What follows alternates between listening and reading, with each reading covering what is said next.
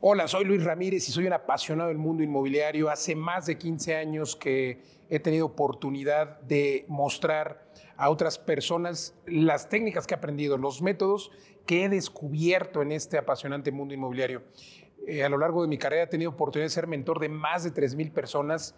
Eh, he impartido entrenamientos, entrenamientos en bienes raíces, eh, donde he descubierto más de 100 formas, más de 100 técnicas para lograr hacer negocios con los bienes raíces.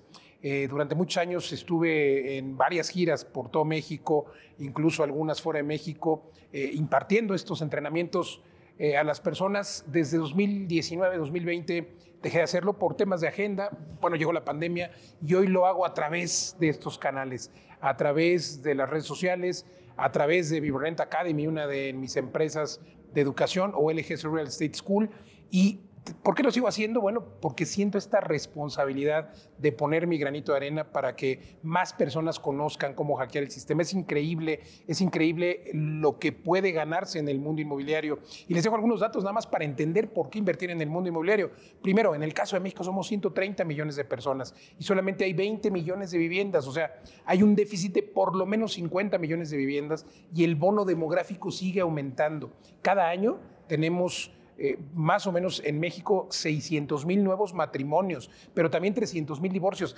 gente que necesita vivienda y solamente estamos produciendo, en los últimos 10 años hemos producido en promedio 200 mil viviendas por año. Si se requieren 900 mil, pues imagínense, de ese tamaño es la oportunidad. Hoy la gente desafortunadamente no está logrando comprar una propiedad. No está logrando comprar una propiedad porque están muy caras. No hay vivienda asequible. La solución son las rentas. Estamos transitando a un mercado de rentas. En México, el 80% de las viviendas que hay son de un propietario, vamos, tienen dueño y solamente el 20% de la gente renta, porque tenemos esa cultura de tener una vivienda propia.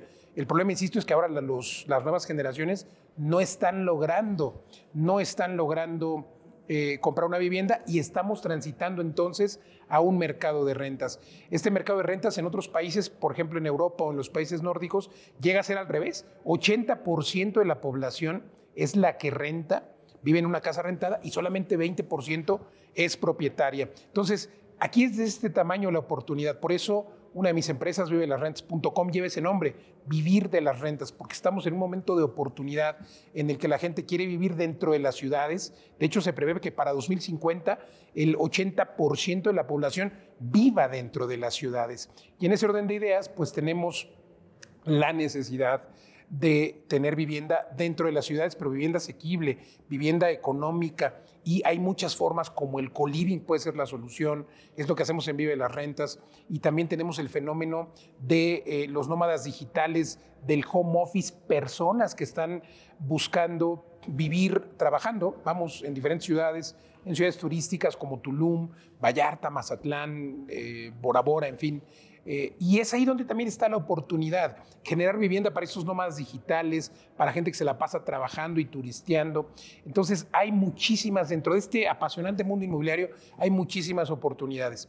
Eh, estoy hablando solamente de vivienda, pero también están los segmentos industrial, por ejemplo, el nearshoring que hoy en México está increíblemente eh, teniendo una absorción increíble, el turismo inmobiliario también, vamos, el, turismo que, es una industria que afecta de manera positiva a, la industria inmobiliaria porque se requiere vivienda inmobiliaria. Entonces tenemos de verdad eh, de forma increíble eh, oportunidades con bodegas industriales para el tema del nearshoring, luego cuando vienen bodegas industriales se requieren centros comerciales para la gente que va a vivir esas empresas, luego se requieren oficinas. Entonces, todo lo que gira a nuestro alrededor, todo son bienes raíces, tenemos que entenderlo. El hotel donde nos quedamos, la escuela a la que vamos, el hospital donde, donde nacemos, todos, todos los inmuebles tienen que ver con una posibilidad de generar un ingreso.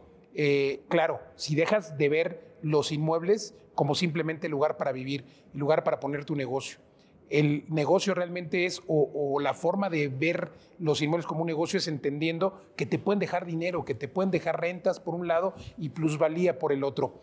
En estos años, en estos años donde estuve impartiendo estos entrenamientos y hoy lo sigo haciendo de manera prácticamente digital, hacemos algunos pocos eventos al año, pero bueno, logré identificar varias técnicas. La más famosa es de la que te voy a hablar hoy el flipping, por ejemplo, que es, yo le llamo compra, remodela y vende, compra, repara y vende. Y luego eh, este flipping, como, como le llaman eh, en inglés, pues eh, también requiere que puedas tener ingeniería, innovación. Por ejemplo, yo descubrí e implementé el compra, remodela y vende, o más bien el remodela, repara y vende, o repara y vende, como le quieras llamar, sin comprar. No necesitas comprar, llegando a un acuerdo con el propietario. Pero bueno, vamos a repasar la técnica. Primero, el flipping tienes que comprar una propiedad, remodelarla, venderla.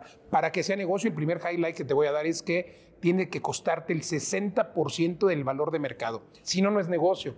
¿Qué quiere decir? Que si la propiedad vale un millón, tiene que, tiene que costarte, el precio de compra tiene que ser de 600 mil o menos.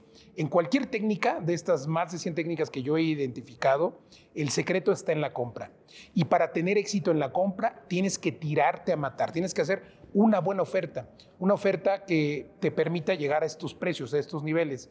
Es decir, tienes que identificar varios factores para hacer una buena oferta, para que tengas éxito en la compra. Primero es que la propiedad pues tenga a lo mejor algún descuido, el negocio está con las propiedades feas, con las propiedades descuidadas eh, y que el propietario pues no tenga este sentimiento, este valor de, apreciación, que es el valor con el que más difícil puedes negociar. O sea, cuando el cliente aprecia su casa. Entonces, digo, no es que nadie quiera no apreciar su casa, pero el que tiene una casa descuidada, una casa jodida, una casa fea, sin duda va a entender que pues tienes esta, eh, este margen de negociación. Entonces, lo siguiente que tienes que encontrar es la necesidad.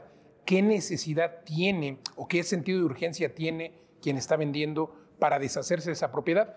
Yo tengo muchos clientes y alumnos que se autodenominan casa herederos, porque el que heredó no le costó comprar esa propiedad y en consecuencia, pues tenemos esa posibilidad de hacer una buena oferta, de tirarnos a matar. Entonces, yo lo que te recomiendo es que eh, si no tienes una oferta menor al 60%, no compres, no, no vas a poder tener éxito porque piensa que además hay una media.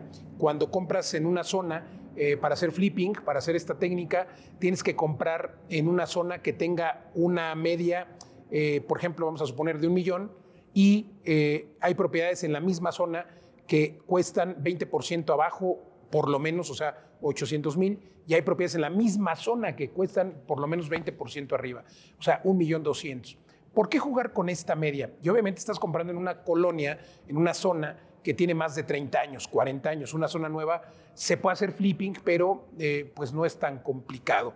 Perdón, podría ser más complicado. Entonces, lo que te recomiendo es que sea una colonia vieja, que tenga por lo menos 20, 30, 50 años y que tenga estos rangos de precios que te permitan jugar con el precio, porque lo que vas a vender es una casa nueva dentro de la zona vieja, vas a vender una casa nueva, eso vamos a poner en el anuncio. Entonces vamos viendo. Tú compraste la casa en 60% del valor medio. El valor medio dijimos que fue un millón, la casa la compraste en 600 mil y en consecuencia tienes un margen para invertir, supón que vas a invertir 200 o 300 mil en cambiar las alfombras, en cambiar el piso, en cambiar la cocina. Vamos a ver más adelante qué es lo que se cambia. O nada más haciendo home staging. Pero bueno, sigamos con la ecuación. Esos 600 eh, mil se convierten en 200 mil o 300 mil más de inversión por la remodelación que vas a hacer. Esto te deja ya un costo total de 900 mil. Y si tú quieres vender, y si el precio promedio es en un millón, tú lo más que puedes vender una casa nueva, que se va a ser tu diferenciador, es en un millón cien. Entonces el precio de venta se puede en un millón doscientos porque acuérdate que todavía tenemos casas que se están vendiendo en un millón doscientos en esa zona. Solo que tu diferenciador va a ser que tú vas a publicar una casa nueva, venga y estrene casa recién remodelada, por ejemplo. Eso vamos a poner en el anuncio. Y eso va a hacer que tengas un factor diferenciador respecto de las otras casas. Entonces, si logras vender en un millón ciento cincuenta, por ejemplo, y tu costo fue de 900, pues ya estás ganando 250 mil, que en números, pues estamos hablando de un 25%. Lo que me gusta del flipping es la rapidez. Yo he hecho muchos flipping y esa rapidez es que tú compras la casa, la remodelas en uno o dos meses y la puedes estar vendiendo en el mes tres, en el mes cuatro. Lo más que me tardaba haciendo un buen flipping eran seis meses. Entonces eso te permite hacerlo dos veces al año y si ganas mínimo el 25 en seis meses y otros 25 en seis meses, pues ya te da 50% de tu dinero al año. O sea, puedes, si pusiste un millón, pues vas a terminar el año con un millón y medio. Entonces, Eso es lo que me gusta del flipping, la rapidez. Como siempre digo, y en cualquier inversión, no es en cualquier lugar. Hay que entender cuáles son las tendencias, dónde está la demanda y sobre todo entender para el caso del flipping muy, muy bien estos rangos de precios. La técnica que te decía que es compra, remodela y vende o, hace esta técnica de flipping sin comprar es llegando a un acuerdo con el propietario. Al propietario le vas a decir, oye, mira, tu casa está muy jodida está muy amolada, no la vas a poder vender. Si realmente quieres venderla, tienes que remodelarla, pero tú no tienes ni las ganas ni el dinero. Yo voy a poner el dinero para remodelar esa propiedad. Entonces, eh, llegas a un acuerdo, firmas un contrato de asociación en participación, donde él, este contrato, él aporta la casa a esa sociedad o a esa asociación, tú aportas el dinero, tú tienes el control para venderla, para firmar, incluso le pides un poder y eh, después firmas otro contrato paralelo, que es un contrato de exclusiva, donde tú le vas a, eh, él te autoriza a vender la casa y, dándote un poder para vender también te autoriza a venderle en su nombre, en su representación. Bueno, con toda esta estructura legal, puedes tú nada más, en lugar de comprar la casa, poner esos 200 mil pesos o, dólares, depende de la moneda en la que estemos hablando, poner esos 200 mil para lograr eh, hacer el negocio en los mismos meses. Claro, ahora vamos a hacer las cuentas. Si no pusiste los 600 mil de la compra de la casa, solamente pusiste 200, pues la utilidad va a ser mucho mayor vas prácticamente a, sacar el 120, 130% de esos 200 mil, pensando que la ganancia fue de 350 mil, no mucho más. Hagan ustedes la cuenta. Claro, aquí para que el propietario acepte, primero tienes que haberle hecho la oferta. Ya que te aceptó la oferta de 600 mil, le vas a decir, ok, en lugar de comprártela, ¿por qué no nos asociamos? Y te doy los mismos 600 que tú ya aceptaste, pero también te voy a dar el 50% del sobreprecio que le, que le saquemos o, que, o al que podamos vender la propiedad. Y ese sobreprecio es la diferencia que queda después de los 600. Lo primero que tienes que hacer es recuperar tus 600, que es el costo de la casa, y los 200 que tú pusiste, los 200 mil que tú pusiste para la remodelación. Entonces, eh, después el excedente, eso es lo que vas a dividir, la mitad para el propietario, la mitad para ti. Aunque algunos alumnos eh, lo han hecho y lo hacen dejándole el 70% a ellos y el 30% al propietario, y está bien. La negociación la haces tú y recuerda siempre que papelito habla. Ahora, ¿qué vamos a remodelar? La remodelación, eh, pensamos a veces en remodelaciones profundas, pero la mayoría de las personas eh, tienen una casa que tienen una casa descuidada es porque ni siquiera han hecho una despersonalización lo primero que deberíamos hacer es encontrar la forma de despersonalizar esa casa que queremos vender. O sea, quitarle todos los retratos, quitarle esas sábanas rojas o ese papel verde que puso la señora en la cocina. Cada quien tiene gustos distintos. Hay que poner colores sobrios. Despersonalizar es quitar. Recuerda que cuando alguien va a ver una propiedad, va a verla para sentirse, se visualiza sintiéndose en casa, se visualiza con su familia, eh, viviendo feliz en una casa y cuando van y ven una casa que tiene retratos, que tiene una sábana que no les gusta, un color verde, un color rojo, seguramente no se imaginan en esa propiedad. Entonces, despersonalizar quiere decir quitar todos estos atributos que el dueño original eh, pues le puso a la casa, estos detalles, y poner colores sobrios, grises, blancos, donde la gente pueda eh, quitar la hamaca de la abuela. Ahora imagínate una casa con una silla de ruedas, esas cosas hay que quitarlas, guardarlas y que el propietario entienda que está en un proceso de venta y que en consecuencia necesita despersonalizar, quitar el retrato de la hija, en fin, todos estos diplomas de las paredes hay que quitarlos. Y con esto nada más ya podemos, eh, incluso pintando la casa, haciendo, como decimos eh, por ahí, una chuleada o como dicen los que venden coches, me encanta, eh, los famosos coyotes, que yo no sé por qué les dicen coyotes, me parece una profesión muy interesante, compran un coche usado y lo que hacen es limpiarlo, ponerle al morol, ponerle eh, abrillantador a las, no solamente a las llantas, sino a los, a los sillones. Entonces, caramba, esto me parece un arte porque es lo que más o menos vamos a hacer con una casa, ponerla presentable, despersonalizarla y darle una manita de gato para que se pueda vender. Esto se puede llamar también home staging, se denomina eh, escenificación o marketing inmobiliario. Entonces, el home staging te permite primero despersonalizar, y luego quitar eh, esos atributos y finalmente arreglar, eh, escenificar, es decir, poner una recámara que sea acogedora, una sala que te permite imaginarte eh, en familia, una sala o, si no tienes muebles buenos, definitivamente hay que quitarlos y dejar la casa vacía, pintura otra vez, colores sobrios. Y bueno, si aún así no logras tener una casa más acogedora o competitiva para vender, pues puedes empezar por remodelar, depende también del presupuesto. Lo primero que ve una persona cuando va a una casa es la cocina. Siempre la gente se imagina en la cocina. Sería lo primero que yo remodelaría, lo primero que yo siempre remodelo. Lo segundo son los baños y la recámara principal. Es básico que tenga eh, un buen espacio. Por ejemplo, en casas muy viejas encuentras una recámara principal pequeña y a lo mejor tienes cuatro recámaras. Yo lo que muchas veces hice fue tirar la pared entre la recámara principal y la segunda recámara para tener un walking closet, que las casas viejas no tenían walking closet.